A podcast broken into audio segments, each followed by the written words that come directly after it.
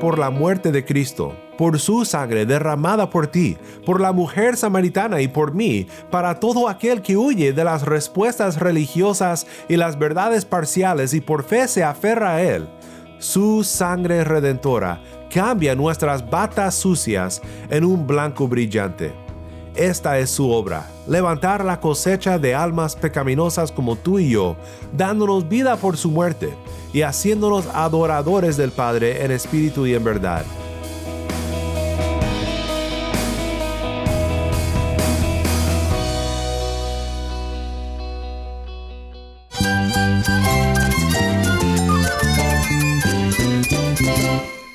Cristo es la esperanza. Cristo es mi Señor y mi Salvador. Cristo ha transformado mi vida. Cristo es la viña. Separado de Él, nada puedes hacer. Cristo es el camino, la verdad y la vida. Jesús es mi todo. El único descanso, la única paz verdadera es con Jesucristo. Estás escuchando a El Faro de Redención. Cristo desde toda la Biblia para toda Cuba y para todo el mundo.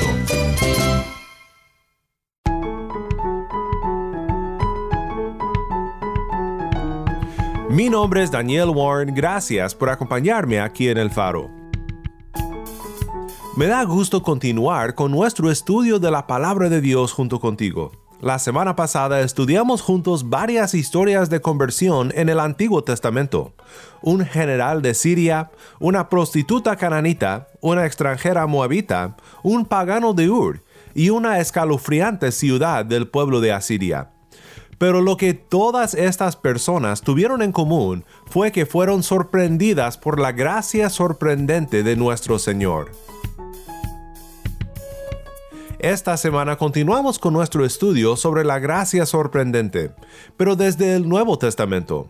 Consideraremos historias de vidas cambiadas por la misma gracia sorprendente de Dios, pero ahora en el Nuevo Testamento.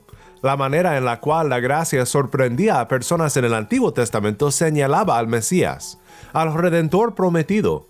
Pero en las historias que veremos esta semana, veremos a hombres y mujeres tener un encuentro con este Redentor en persona. Y por supuesto, el Redentor tan esperado fue el Señor Jesucristo. Si tienes una Biblia, te invito a que busques el cuarto libro del Nuevo Testamento, el Evangelio de Juan capítulo 4. El Evangelio de Juan tiene la distinción de ser el Evangelio escrito por el apóstol más cercano a Jesús.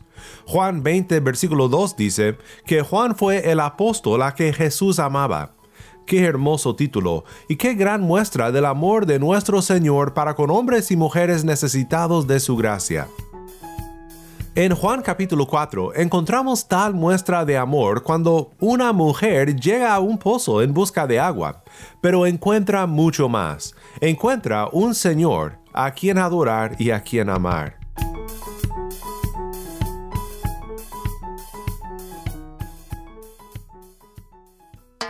El faro de redención comienza ahora con Jorge Luis Rodríguez, Vida Vieja. No puede mirar atrás.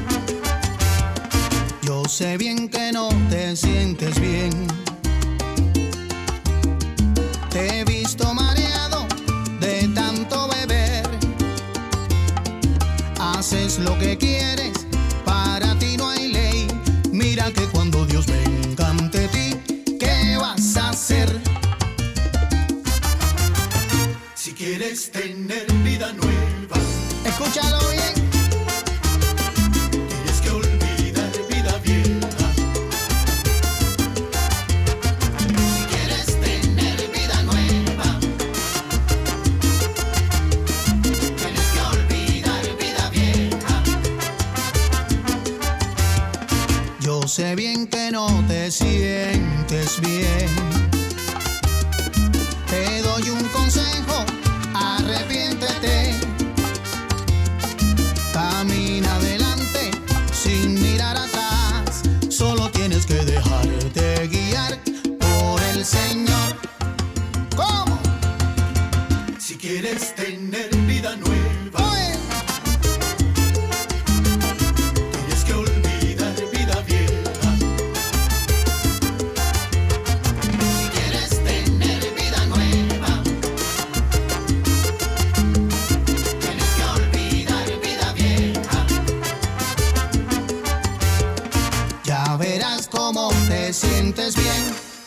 Vida Vieja canta Jorge Luis Rodríguez. Mi nombre es Daniel Warren y esto es El Faro de Redención.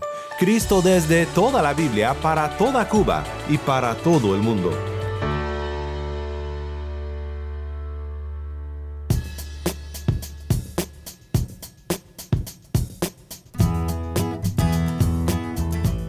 Seguimos por una semana más en nuestro estudio sobre la gracia sorprendente de Cristo, ahora explorando el encuentro con Cristo de hombres y mujeres en el Nuevo Testamento.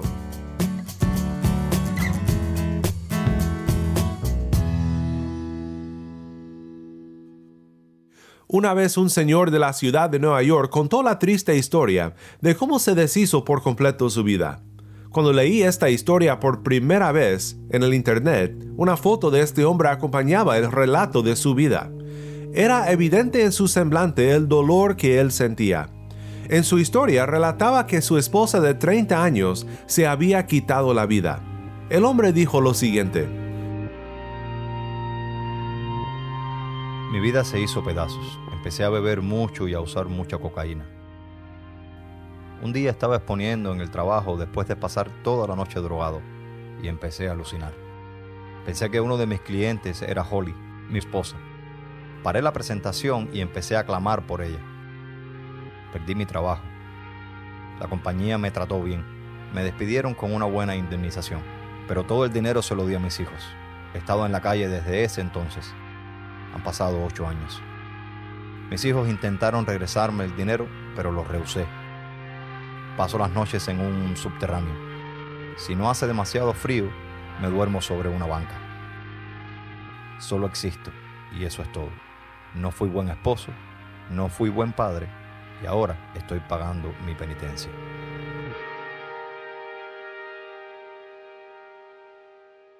Esta es la historia de un hombre sin esperanza, un hombre que se siente rechazado y culpable. Quizás no necesitas una ilustración de lo mismo. Quizás este hombre eres tú, o un familiar tuyo, o una amistad tuya. Creo que todos conocemos a este hombre. En Juan 4 encontramos a una mujer que ha hecho un desastre de su vida. No sé si ha pensado en hacer penitencia por sus pecados, tal vez sí, porque cuando Cristo toca el tema de sus pecados, ella responde con una pregunta sobre la religión. Es interesante su cambio de tema, ¿no crees? Consideraremos esto un poco más en unos momentos, pero lo que sí sabemos es que esta mujer se encuentra sola, está existiendo nada más como el hombre de la historia, se encuentra a medio día en el pozo, y Cristo entabla una conversación con esta mujer, con todo su pecado y toda su pena. Él quiere ser su esposo fiel, su esposo final, su esposo espiritual, y Cristo le ofrece agua viva un manantial de agua viva que llenará el vacío de su corazón y que saciará su sed con vida eterna en él. Hoy quiero considerar contigo esta historia de conversión desde un ángulo un poco diferente a lo que hemos visto hasta ahora en nuestra serie sobre la gracia sorprendente. Aquí leemos sobre la conversión del alma, pero también podemos decir que esta historia nos enseña que la conversión del alma es una cosecha de adoración. Lo que vemos aquí en esta historia es más que solamente el rescate de una pecadora. Lo que vemos es un alma más añadida a la cosecha de la adoración. Tal cosecha es la misión dada a Cristo por su Padre. Cristo le dice a la mujer samaritana, el Padre tales adoradores busca que le adoren.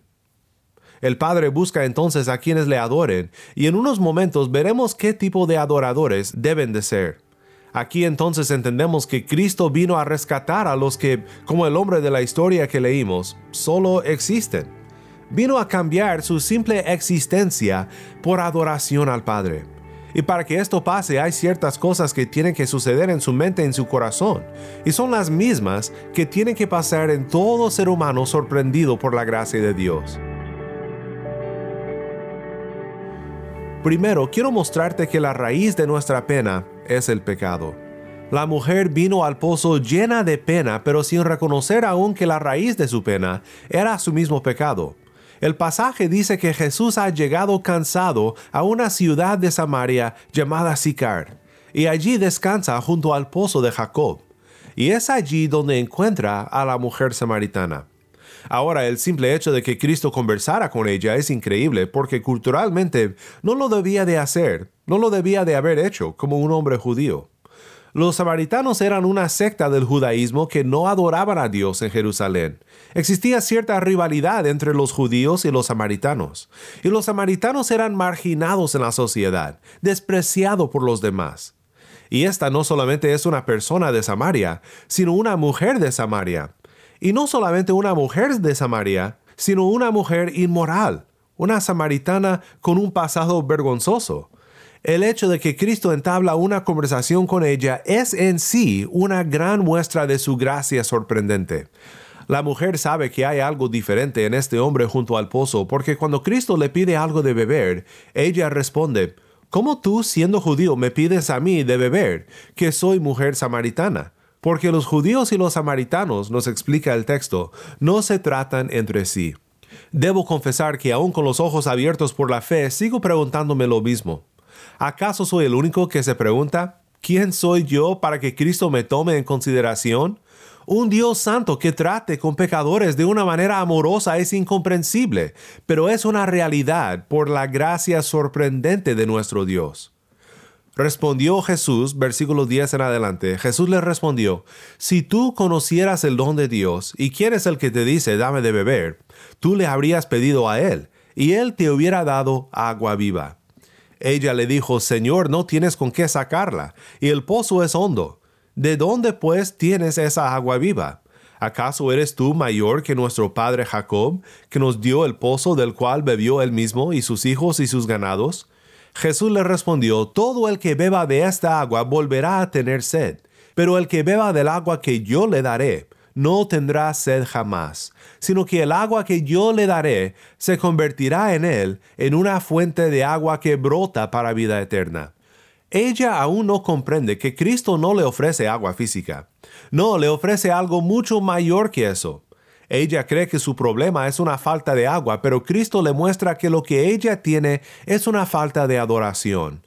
Ella tiene sed, está cansada físicamente y espiritualmente, y lo que Cristo le ofrece es vida espiritual, vida eterna. Cuando ella dice, Señor, dame esa agua para que no tenga sed ni venga hasta aquí a sacarla, Jesús entonces le dice, Ve, llama a tu marido y ven acá. Y aquí el Señor ha puesto su dedo en el asunto más íntimo y vergonzoso de esta mujer. Esta se siente aislada y marginada, y sí lo era, pero la raíz de su pena era su mismo pecado. Juan en su primera carta define el pecado de la siguiente manera. Todo el que practica el pecado practica también la infracción de la ley, pues el pecado es infracción de la ley. Primera de Juan 3:4. ¿Qué pecado, qué infracción de la ley ha cometido esta mujer? Pues ha sido adúltera. Ha roto el séptimo mandamiento de la ley de Dios, no cometerás adulterio. Tiene una larga lista de infidelidades y sus pecados son la raíz de su infelicidad y de todas sus penas. Como suele pasar cuando alguien pone su dedo en el pecado de nuestras vidas, ella evade la pregunta, que le confronta, admitiendo parte de la verdad y solo la parte que le conviene. ¿Alguna vez has hecho eso? ¿Cuentas una media verdad, algo superficialmente cierto, aunque bien sabes que no has divulgado la verdad total? Aquí la mujer samaritana aprende lo que la Biblia nos enseña desde el Antiguo Testamento, y es que toda la vida es vivida coram deo, es decir, delante de Dios, en su presencia.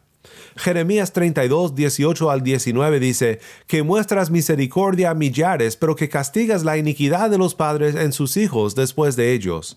Oh grande y poderoso Dios, el Señor de los ejércitos es su nombre. Él es grande en consejo y poderoso en obra, cuyos ojos están abiertos sobre todos los caminos de los hijos de los hombres, para dar a cada uno conforme a sus caminos y conforme al fruto de sus obras.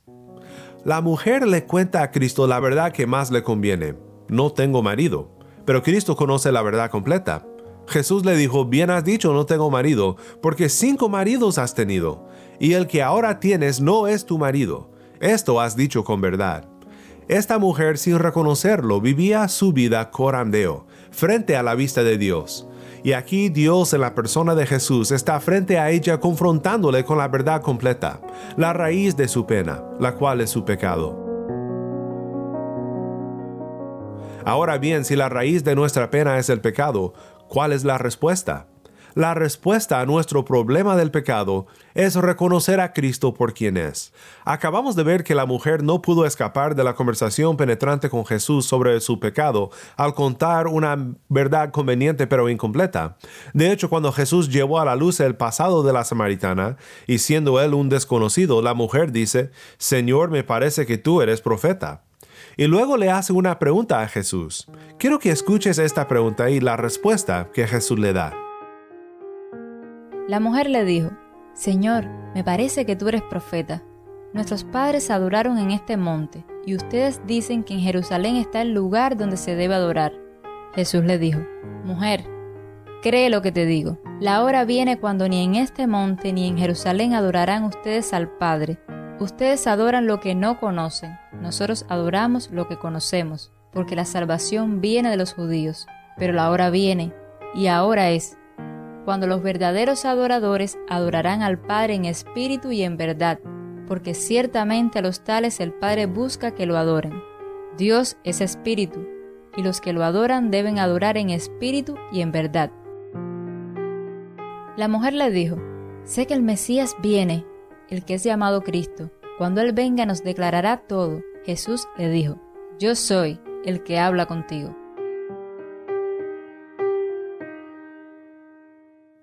Muchos piensan que la mujer le hace la pregunta a Jesús para cambiar el tema. Si no puede evadir la pregunta sobre sus pecados con una verdad parcial, entonces tal vez puede cambiar el tema al introducir a la conversación un punto controversial. ¿Dónde debía uno de adorar? Era un punto de contención entre los judíos y los samaritanos, no estaban de acuerdo. Así que seguramente este profeta, este hombre religioso judío, estaría dispuesto a discutir el punto. Pues supongo que es posible que esta haya sido su intención al hacer esta pregunta, pero quizás no fue tanto un cambio de tema, sino una demostración de que ella aún no sabía la respuesta a su problema, al problema de su pecado, y que ella buscaba la respuesta en la religión. La religión en sí no es mala, es algo bueno. El cristianismo es una religión, pero actos religiosos no salvan al percatarnos de nuestro problema del pecado, creo que es el instinto natural de todos el buscar obras y actos religiosos para resolver el problema. Pensamos, bien, entonces si soy culpable, debo de buscar la manera correcta de adorar a Dios. Debo de ser más devoto, tal vez más obediente, o debo de hacer los ritos correctos y un sinfín de cosas más, buscando en la religión lo que solo podemos encontrar en la redención que se encuentra en Cristo Jesús.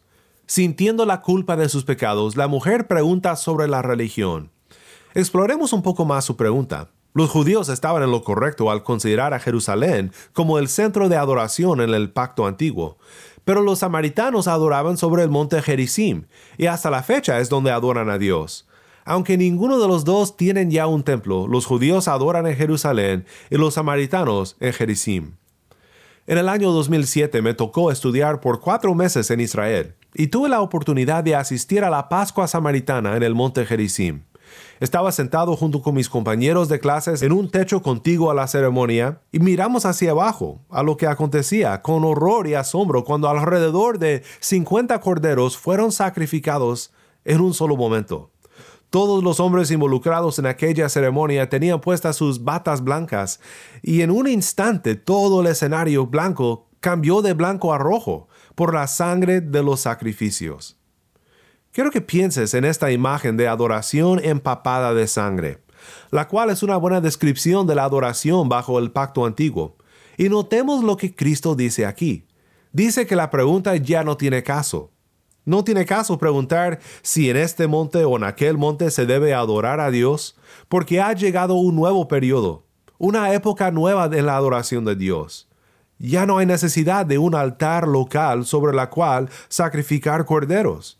En su respuesta indica que los judíos tienen la razón respecto a la pregunta, pero no para allí. Dice Jesús, pero la hora viene, y ahora es cuando los verdaderos adoradores adorarán al Padre en espíritu y en verdad, porque ciertamente a los tales el Padre busca que lo adoren. Dios es espíritu, y los que adoran deben adorar en espíritu y en verdad. La mujer buscaba una respuesta religiosa, y Cristo le enseña que lo que ella necesita no es precisión religiosa. No, lo que le hace falta a ella es la preciosa redención que se encuentra en la sangre de Cristo. Y todos los sacrificios, ya sean ofrecidos como debían de ser en Jerusalén o donde no debían de ser en Jericín, por igual apuntaban al sacrificio final. Tenían un significado más grande. Que uno adore a Cristo en espíritu y en verdad significa que por medio del Espíritu Santo adoran conociendo a la verdad fundamental hacia la cual todos los ritos de la adoración judía apuntaban. Y esta verdad ha llegado finalmente en Cristo. Pues cuando vi aquellas batas blancas samaritanas cambiar de blanco a rojo en la Pascua de Jericim, me recordó que por la muerte de Cristo, por su sangre derramada por ti, por la mujer samaritana y por mí, para todo aquel que huye de las respuestas religiosas y las verdades parciales y por fe se aferra a Él, su sangre redentora cambia nuestras batas sucias en un blanco brillante. Esta es su obra, levantar la cosecha de almas pecaminosas como tú y yo, dándonos vida por su muerte y haciéndonos adoradores del Padre en espíritu y en verdad. Me asombran las palabras de Cristo hacia esta mujer, pero entre todas ellas, estas últimas son las más asombrosas. Sé que el Mesías viene, el que es llamado Cristo. Cuando Él venga nos declarará todo. Jesús le dijo, Yo soy el que habla contigo. Como dijo J.C. Ryle, el gran predicador anglicano quien hemos visto recientemente en nuestra serie Cristianos que debes de conocer, Ryle dijo lo siguiente, en ningún otro lugar de los evangelios encontramos al Señor haciendo semejante declaración de su naturaleza y oficio como en esta. Y esta declaración, recordémoslo, no fue hecha a escribas cultos ni a fariseos morales, sino a una persona que hasta ese día había sido ignorante, irreflexiva e inmoral. Solo imagínalo, esta persona no merecía recibir tal revelación, pero Cristo se declaró a ella como el Señor y Salvador del universo, el que puede dar agua viva al que le busca. A una persona tal como esta, Cristo le dice, yo soy. ¿Tú buscas la respuesta a tu pena y dolor? Cristo te dice por igual a ti, yo soy. ¿Buscas perdón, redención de tus pecados y vida nueva? Cristo dice, yo soy. Cristo le dijo a la samaritana, si tú conocieras el don de Dios y quién es el que te dice dame de beber, tú le habrías pedido a Él y Él te hubiera dado agua viva. ¿Qué tienes que hacer para recibir la redención que está en Cristo? Solo di, dame de beber. Ella pidió beber de este manantial y se lo contó a todos. Te invito hoy, sea cual sea tu pasado, a que solo le pidas a Cristo, dame de beber, y Él te dará vida en Él.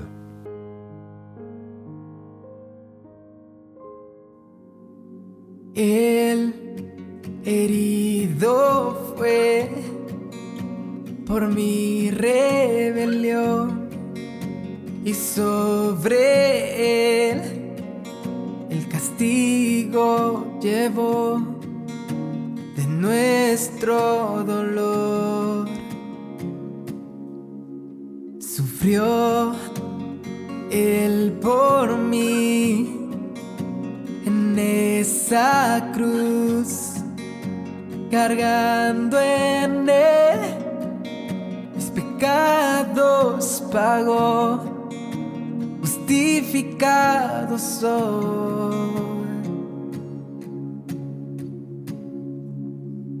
Con su amor libertó con sus llagas soy curado yo.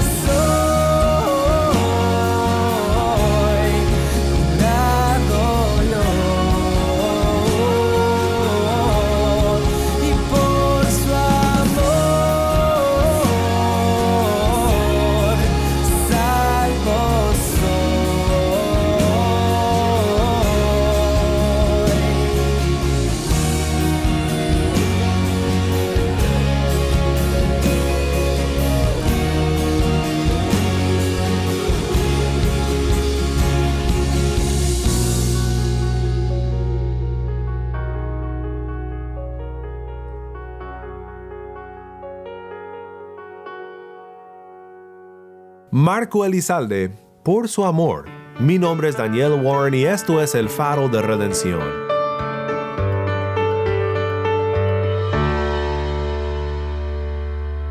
Espero que al estudiar esta historia sobre la conversión con la samaritana, te haya sorprendido aún más la gracia sorprendente de nuestro Señor Jesús.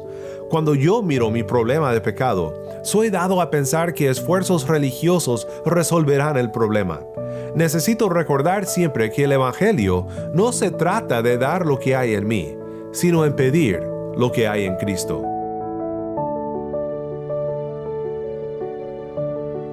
Para más información sobre este ministerio y sobre cómo tú puedes apoyar a El Faro, visita nuestra página web elfaroderedención.org.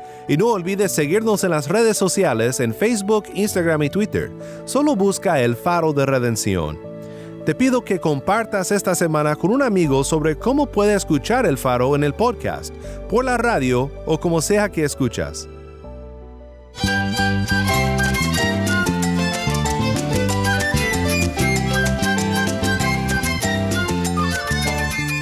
Mi nombre es Daniel Warren. Te invito a que me acompañes mañana para seguir estudiando la palabra de Cristo en nuestra serie titulada La Gracia Sorprendente. La luz de Cristo desde toda la Biblia para toda Cuba y para todo el mundo, aquí en el Faro de Redención.